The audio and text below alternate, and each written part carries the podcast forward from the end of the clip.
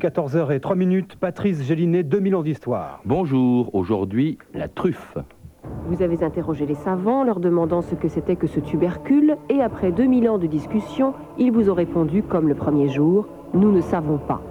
Vous avez interrogé la truffe elle-même, et elle vous a répondu, mangez-moi et adorez Dieu. Alexandre Dumas.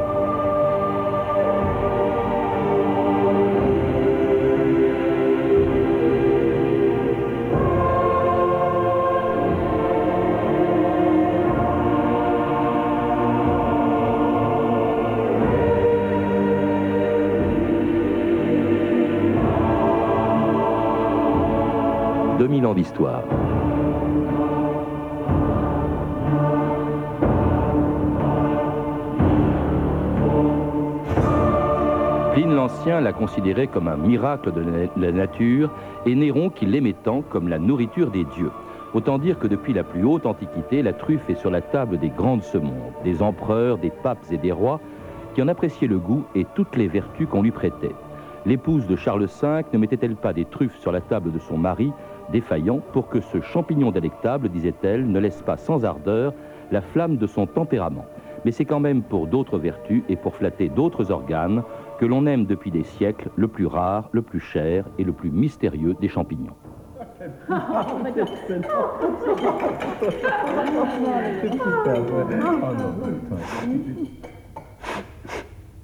Mais qu'est-ce que ça sent?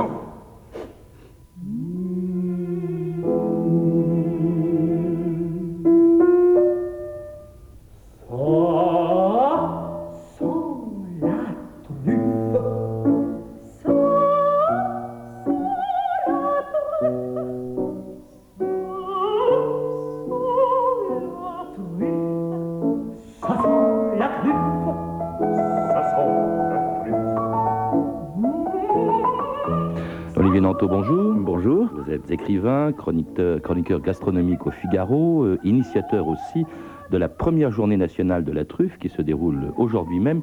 Il était temps d'ailleurs parce que la truffe, ça fait des siècles que l'on en parle et surtout que l'on en mange. Et oui, euh, la truffe est, très très ancienne puisque euh, on, remonte même aux, Sumériens 3500 ans euh, avant notre ère pour trouver les, premières traces de ce qui devait être des truffes. Parce qu'une des caractéristiques de cet étrange tubercule, c'est, vous l'avez souligné, son mystère. La truffe est toujours nimbé, euh, auréolé euh, de mystère, un mystère qui va avec son parfum très lourd, très capiteux, extrêmement fort, et, son goût tout à fait particulier et qui ne ressemble absolument à aucun autre. Et ce mystère, au fond, il a deux conséquences. Une première conséquence, c'est qu'on sait assez peu de choses, même si on en sait euh, quelques-unes, mhm. puisque tout ce qui concerne l'histoire de la truffe est un peu caché, un peu secret. C'est Pagnol qui disait un, secret, c'est pas quelque chose qu'on ne répète pas, mais quelque chose qu'on répète de bouche à oreille, à voix basse. on a le goût du secret quand voilà. on parle de et, et, en même temps, c'est du coup extrêmement intrigant pour peu qu'on ait un peu de curiosité mhm. et, pas seulement euh, l'appétit aiguisé euh, par donc là tuber Mélanosporum, qui est la reine des truffes, la truffe noire, dont c'est en ce moment la saison. Enfin, secrète, on sait quand même que les Égyptiens la dégustaient en papillote, je crois, enrobée de graisse d'oie, et puis que euh, bah, les Romains, hein, euh, Auguste et Tibère, euh, en mangeaient, pas seulement parce que c'était bon. Je crois qu'elle avait des vertus aphrodisiaques que j'évoquais à l'instant. Oui, c'est vrai qu'elle a en permanence eu ces vertus aphrodisiaques qu'on a sans arrêt parlé de la manière dont elle suscitait la, sensualité. D'ailleurs, Philoxène de, Leucade, dans un ouvrage qui s'appelle Le banquet, qui n'a rien à voir avec le banquet de Platon, hein, qui est un autre banquet, explique explique qu'il faut en prescrire pour la faillite euh, des euh, ébats amoureux, que ça permet de les redresser. Et ce qu'il y a d'assez curieux, c'est qu'il y a un chimiste spécialiste des truffes qui assez récemment a découvert qu'il y avait une hormone particulière dans, dans les 900 composants euh, divers qui, composent la truffe, un, stéroïde, et ce stéroïde... L'androsténol. Voilà, a des effets euh, si on en applique euh, sur une chaise, par exemple dans une salle, et qu'on fait rentrer successivement des hommes ou des femmes, et eh ben, il y a des mécanismes un peu mm. étranges d'attirance. Alors l'industrie de la parfumerie a essayé d'utiliser ce genre d'astuces pour faire des, parfums de la séduction, et ça n'a pas marché, ce qui prouve que la truffe garde encore quand même une partie Dans l'expérience dont vous parlez, l'odeur de truffe attirait les hommes, mais elle repoussait c'est les femmes, ce qui fait que la vertu aphrodisiaque n'était pas également partagée. En Ah. tout cas, on y croit aujourd'hui encore aux vertus aphrodisiaques de la truffe. Écoutez cet extrait de l'émission de Mireille Dumas, La vie à l'endroit, c'était avant-hier soir sur France 2. Allez. Beaucoup de trucs, c'est pas trop d'œufs. C'est aphrodisiaque. Les jeunes, on n'en avait pas besoin. Mais les vieux, quand on arrive à 70 ans, on a besoin un peu de réconfort. La machine s'use. C'est l'avoine des chevaux. On donne de l'avoine aux chevaux pour les faire flotter. Et on donne la truffe aux, aux pépettes pour les, pour les faire marcher aussi. hein. Alors ces vertus aphrodisiaques, c'est peut-être ce qui explique aussi la disparition de la truffe, ou en tout cas, disons, l'occultation de la truffe au Moyen Âge. hein. Oui, il n'y a, pas tout à fait euh, une occultation parce que euh, quand même la truffe est présente dans les très riches heures euh, du duc de Berry. Euh, elle est sur la table du mariage d'Isabeau de Bavière en 1385. Donc il y a quand même euh, de la truffe qui est là. La truffe a cette caractéristique à, à cette époque-là qu'elle fait euh, on va dire, le grand écart dans la société. C'est-à-dire qu'elle est effectivement à la table des rois, des princes, euh, pour les festins, les banquets, mais aussi probablement à la table des paysans les plus humbles, qui Mm. savent la ramasser, qui connaissent euh, les terres secrètes calcaires qui, qui donnent ce Oui, mais on disait aussi à l'époque qu'elle était peut-être aussi une manifestation du diable, peut-être est-ce dû au fait qu'elle est noire et puis qu'elle est souterraine. hein. Et évidemment, elle, elle est noire, elle est souterraine, elle est mystérieuse à la fois dans sa cueillette et sa trouvaille, qui sont quand même euh, souvent le fait, euh, en tout cas d'une partie du hasard, même s'il y a des techniques, on en parlera tout à l'heure. Elle est mystérieuse par son élevage, sa reproduction. On on ne Mm. Pas, surtout à cette époque-là, maintenant on en sait un peu plus, d'où elle vient. Et puis elle est mystérieuse aussi à cause de ce goût extraordinaire, le goût de la truffe, le goût des truffes, car il y a plusieurs espèces de truffes. Alors elle revient sur les tables pendant la Renaissance, c'est aussi la renaissance de la truffe. Et puis alors, vous le disiez, c'est un luxe réservé à quelques privilégiés, mais assez curieusement, il se trouve que finalement, c'est la République française, c'est la Troisième République, disons plus généralement le 19e siècle, qui est l'âge d'or de la truffe, Olivier Danto. Oui, le 19e siècle, c'est- révélé l'âge d'or de la truffe, même si euh, à la cour du roi Soleil, par exemple, on servait euh, volontiers de la truffe. Notamment, vous savez que les repas n'étaient pas organisés de la, même manière. euh, ce qui est notre petit déjeuner était le déjeuner, et puis il y avait le dîner et le souper. Et puis il y avait certains repas exceptionnels, euh, je pense au Medianoche, euh, arrivé d'Italie, qui était là pour fêter la fin d'un jour maigre. Et on faisait à minuit un repas gras, où donc là on faisait euh, ripaille, et la truffe figurait euh, naturellement dans ces repas-là. Vous savez qu'on parlait beaucoup de ce qu'on mangeait euh, à la cour. Euh, Madame de Maintenon disait même à, à propos des petits pois que pendant trois jours on avait parlé à la cour que de, de l'impatience d'en manger, du plaisir de l'avoir mangé et, du, et de la joie d'en manger encore. Mais ça, c'était pas la, c'était pas le 19e, c'était pas la République non plus. Alors, au, au moment du 19e et de la République, apparaissent les restaurants qui sont euh, évidemment, à partir de ce moment-là, les intermédiaires entre la truffe et le public. Et puis apparaissent deux personnalités qui sont vraiment intéressantes et, et- et presque jumelles à, à quelques années près, à savoir euh, Anthelme Bria-Savarin, qui écrira notamment La physiologie du goût, et euh, Grimaud de la Reynière, le gentilhomme gourmand,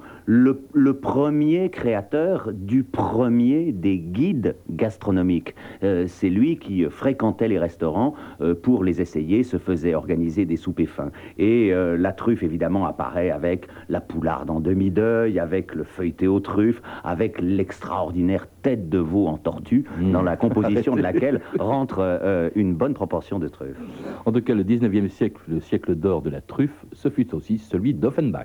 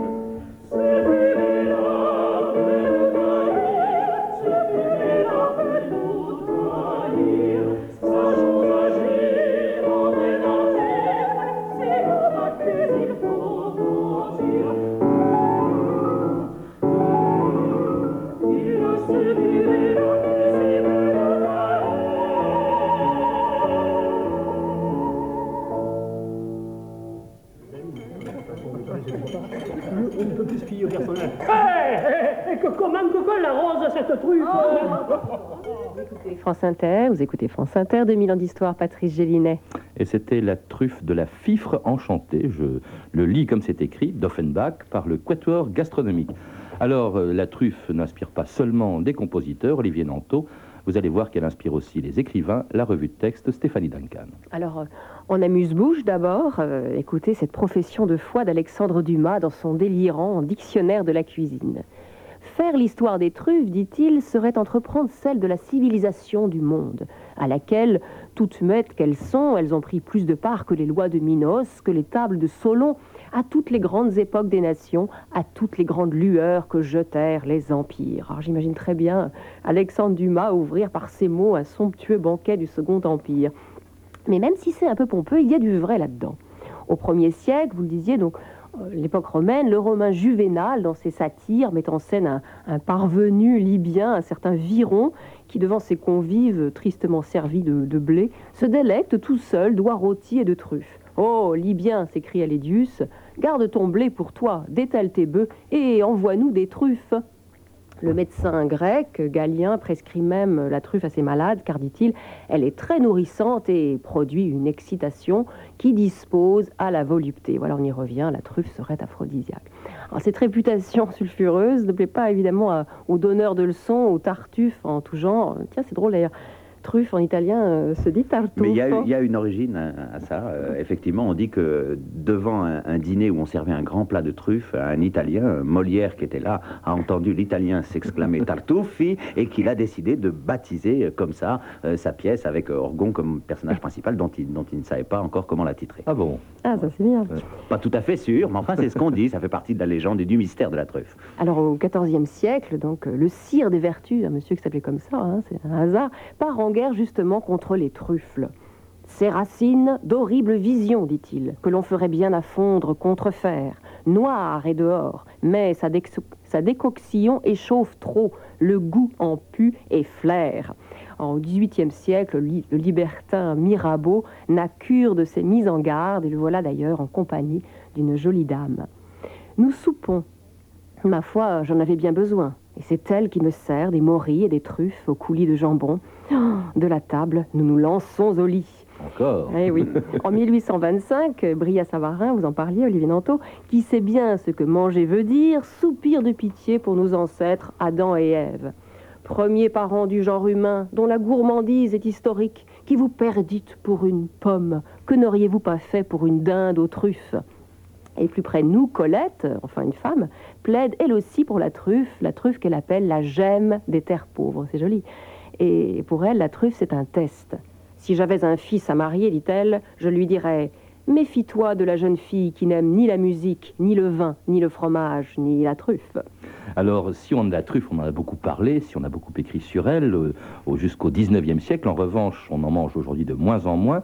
Le 19e siècle, c'était le siècle d'or, Olivier Nanteau, vous l'avez dit, de la truffe. Le 20e, en revanche, c'est sa période noire, puisqu'en 1880, j'ai quelques chiffres sous les yeux, on en produisait en France 1300 tonnes, contre seulement 45 en 1980, date de ce reportage sur une des, un des plus célèbres marchés aux truffes.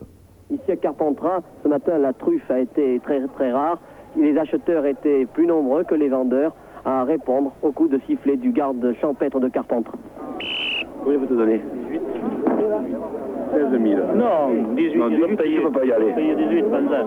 Oui, mais on est obligé de voler à ce prix-là. Mais non, tu vois le pas. Toi, tu pèses juste, Alain Si vous avez trouvé combien de kilos de truffes cette année Ah, peut-être 15 kilos. 15 kilos Vous avez vendu quel prix De 12 à 18. C'est une bonne année pour la truffe Non, moi, très mauvaise. Parce qu'il n'y en a pas beaucoup, il n'y en a pas plus. C'est la première fois que ça vous arrive Ah, c'est la première fois, oui. Oui, ils sont, mais l'abondance, on n'y est pas comme on est. Alors, c'est pas seulement l'année 80 qui était mauvaise pour la truffe, c'est vraiment tout le siècle. euh, Oui, euh, le- le le XXe siècle a- a marqué euh, un certain déclin de la truffe. Euh, Il y a à ça plusieurs raisons. Il y a de toute façon une espèce de, de saisonnalité. hein. C'est l'un des mystères de la truffe. Des années sont plus productives que d'autres.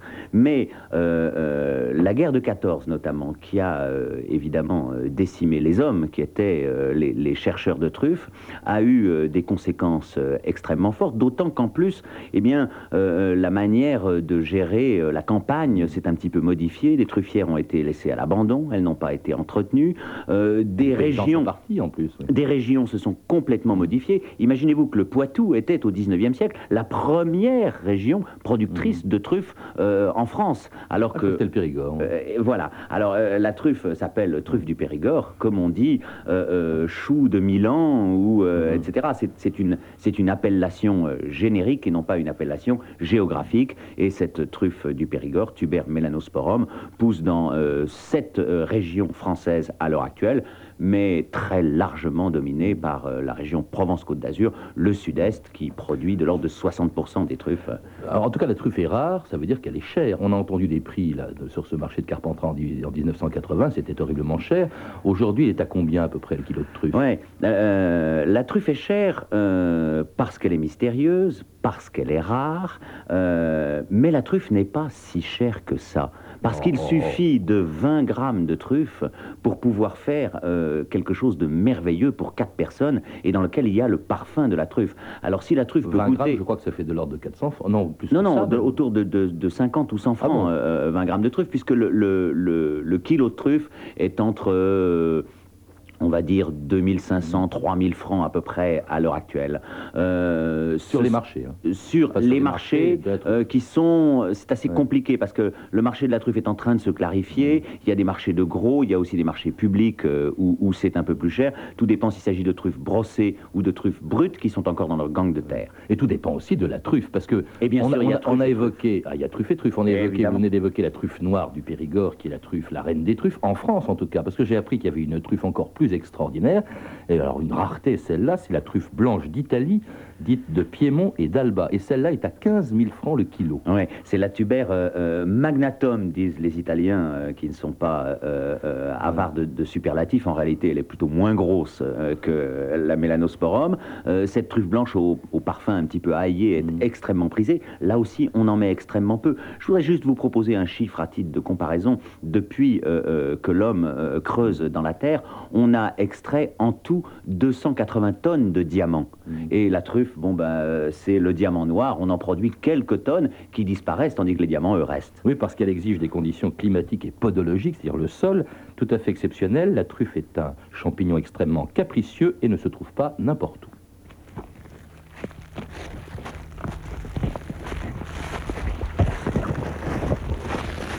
Nous voilà dans une vieille truffière. Oui. Alors, elle se reconnaît à quoi d'abord Eh bien voilà, à droite, vous avez la vieille truffière et qui est pratiquement épuisée. Vous voyez, là, les chênes verts sont, sont très hauts, les chênes blancs aussi, et l'herbe recouvre pratiquement toute la surface du sol. Et nous avons ici alors une truffière beaucoup plus jeune. Les arbres sont d'abord beaucoup moins hauts, et puis vous avez de gros ronds où l'herbe ne pousse pas. C'est ce qu'on appelle le, le brûlé le brûlé ou ronde sorcière selon les endroits, ou, le pelé, n'est-ce pas Ce sont des expressions euh, locales. Euh, le mycélium truffier a cette euh, possibilité de stériliser les parties où il est en train de prospérer. Alors c'était Monsieur Espénon, un trufficulteur du Vaucluse en 1970. Il est gentil d'ailleurs ce monsieur parce qu'il nous donne la façon de trouver les truffes. Généralement, on garde ça très secret, Olivier Dantou. Oui, alors on garde ça très secret, d'abord parce que ça se fait euh, parfois euh, avec des cochons, euh, des chiens qui sont plus répandus, ou, ou avec la fameuse mouche. Ah oui, alors j'ai appris qu'effectivement, maintenant le cochon et le chien s'est dépassé, qu'on pêche, le- on va à la chasse, si je puis dire, Il y a une à la truffe comme à la truite. hein. Il y a une extraordinaire photo de, de Douaneau, je crois, qui montre un couple de, de paysans, probablement du Périgord, parce que c'est une tradition du Périgord, Mhm. dans une deux chevaux Citroën avec une énorme truie euh, sur le siège arrière, donc ça, c'est en train de partir. Bon, c'est effectivement moins, moins adapté euh, à la vie moderne, donc le chien il a remplacé certaines, euh, certaines espèces, notamment le teckel, sont Mhm. euh, assez excellentes.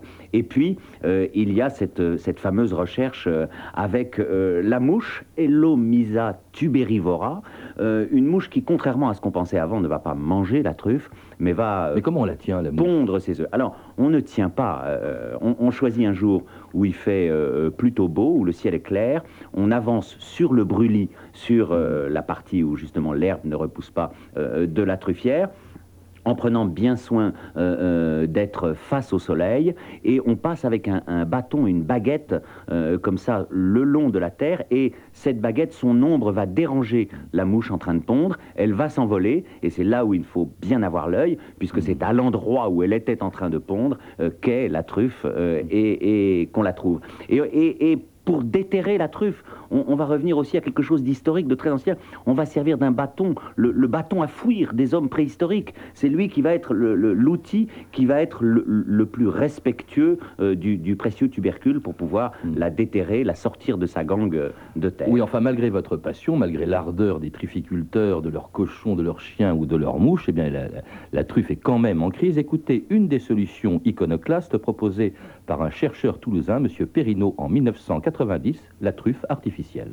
Les techniques euh, modernes permettent d'identifier en général euh, une centaine, voire plusieurs centaines de molécules constituant un même arôme ou une même odeur. Il suffit de prendre euh, deux ou trois molécules que vous trouverez dans le céleri, deux ou trois que vous trouverez dans la tomate ou dans de la pomme verte.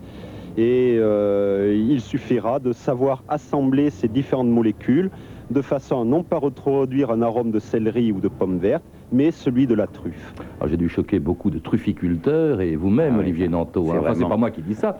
Cette truffe artificielle, à votre avis, est-ce qu'on peut faire des omelettes avec ça? Eh ben, euh, il, il me semble que c'est parfaitement représentatif et, et en ça, je pense que la truffe est, est intéressante puisque euh, la truffe est un peu un marqueur de, de l'évolution de notre anthroposystème, de, ce qui se passe entre l'homme et euh, le milieu naturel, la manière dont ils, ils influent euh, les uns sur les autres. Et alors, c'est tout à fait dans la veine de ce qu'on disait dans les années 50 et un peu plus tard, où on disait l'an 2000, on se nourrira de pilules, de trucs artificiels, de gélules, etc., etc. On voit bien aujourd'hui où nous sommes à l'an 2000 qu'il n'en est rien, et au contraire, la trufficulture, la truffe revit, la production augmente, on plante des truffières. Est-ce qu'on peut la cultiver? C'est ça que je me 7000 pose une hectares. Alors, on, on va y revenir dans un instant, mais euh, je voudrais quand même dire que euh, ça augmente, qu'il y, a- qu'il y a de la place.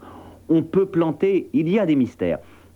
La truffe est le fruit de la mycorhisation, c'est-à-dire le mélange de l'action du champignon, euh, ce sont, euh, c'est justement la racine myco, et rhizome comme la racine. Et c'est au confluent euh, du champignon et de l'arbre que pousse la truffe. Il y a bien des mystères dedans, mais on sait que les scientifiques ont fait énormément de progrès. On sait que euh, la trufficulture se développe, qu'on en plante euh, de l'ordre de 7000 hectares tous les ans. Euh, il faudra faire encore mieux, Il faut encore avoir plus. de patience. hein. de telle 15 ans façon- pour qu'un arbre truffier donne Oui, mais il y a longtemps que ce travail est commencé. Il y a longtemps que ce travail est commencé, justement parce qu'aujourd'hui, on revient à des choses simples, à du goût naturel. Et la truffe n'est pas uniquement cette espèce de, de diamant euh, princier qu'on s'échange à la cour. La truffe est aussi quelque chose que les paysans de, de l'Ardèche râpent sur leur soupe et sur leurs légumes, eux qui en trouvent, et, et qui est absolument délicieux. C'est peut-être d'ailleurs ce, qui a- ce qui a donné lieu à, la dernière euh, phase historique de la truffe en 75. Et puis sauver la truffe, c'est peut-être aussi donner envie d'en manger, comme vous le faites, Olivier Nanteau, et c'est l'objet de votre journée de la truffe, première journée de la truffe qui commence aujourd'hui. Voilà, donc au- aujourd'hui c'est la journée nationale de la truffe dans un certain nombre de grands restaurants, mais pas seulement, parce que ce qui est intéressant c'est que ce ne sont pas les grands restaurants 3 étoiles, 2 étoiles, la truffe à droite citée chez eux, mais euh, ces grands chefs ont souvent des bistrots, des annexes, des deuxièmes maisons. Aujourd'hui, dans beaucoup de ces maisons en France, à midi c'est un peu tard, mais ce soir au dîner on peut encore y aller, seront offerts un amuse-bouche ou un petit plat à la truffe pour permettre à tous ceux qui ne connaissent pas sa saveur exceptionnelle eh, eh ben, d'avoir le baptême de la truffe pour la première journée nationale de la truffe aujourd'hui avec euh, euh, bien sûr la, la- la Fédération française des trufficulteurs qui, qui s'est associée à cette opération avec les, les- les plus grands chefs étoilés. Les plus grands chefs, d'ailleurs, qui proposent dans un des livres que je vais citer tout à l'heure des recettes extraordinaires. Sous quelle forme l'aimez-vous, Olivier Nanteau? Alors, on peut tout faire euh, avec la truffe. Ce qu'il y a de caractéristique avec la truffe, c'est qu'en même temps, son goût est puissant, fort, énorme, et qu'en même temps, il a la caractéristique de rehausser les autres goûts. Donc, on peut l'accommoder ici avec du céleri, là avec de la vanille. On peut faire des, des desserts à la truffe, on peut faire des légumes à la truffe, des viandes à la truffe, des salades à la truffe. On peut la manger tout simplement euh, en rondelles, euh, crues sur une bonne tranche de pain grillé, avec une petite giclée d'huile d'olive, un peu de beurre frais si on veut, quelques cristaux de fleurs de sel et un tour de moulin à poivre et vous m'en direz des nouvelles. Eh bien, je vous en dirai des nouvelles. En tout cas, merci Olivier de de nous avoir passé- parlé avec tant de passion de la truffe. Vous êtes l'auteur, je le rappelle, de Portrait toqué, une enquête chez les Trois Étoiles, publiée aux éditions L'Archipel avec la participation de France Info. Et puis, vous êtes aussi donc un des initiateurs de cette journée nationale de la truffe. À lire aussi un numéro hors série sur la truffe de Champignon Magazine, un magazine très complet sur l'histoire, la culture et le commerce de la truffe, agrémenté de recettes. Et puis La truffe, sous la direction de Jean-Marie Roccia, paru aux éditions de Vetki. Euh, Truffes et chefs, un guide de Jacques Barbiot, essentiellement composé de recettes et de bonnes adresses aux éditions Parpaillon. Et enfin Les Festins de Balthazar, une anthologie de la littérature gourmande présentée par Alain Saint-Drins aux éditions de l'Archipel. Vous avez pu entendre l'extrait d'un reportage diffusé mardi soir sur France 2 dans l'émission de Mireille Dumas, La vie à l'endroit, sur les plaisirs du palais. Et puis, je rappelle que vous pouvez retrouver la bibliographie de l'émission en contactant le service des relations avec les auditeurs au 08 36 68 10 33 2 francs 23 la minute. Et puis, nous envoyez également vos remarques et suggestions sur notre email 2000ans.histoire à radiofrance.com. C'était 2000 ans d'histoire à la technique Michel Béziquian et Patrick Muller, archivina Christelle Rousseau, documentation Elsa Boublil et Cérine Lorta-Jacob, revue de texte Stéphanie Duncan, une réalisation de Anne Kobilac. Une émission de Patrice Gélinet. Demain, dans 2000 ans d'histoire, eh bien, nous parlerons des vampires qui faisaient déjà peur bien avant Dracula, une émission à déconseiller aux âmes aussi sensibles que la vôtre, Chris.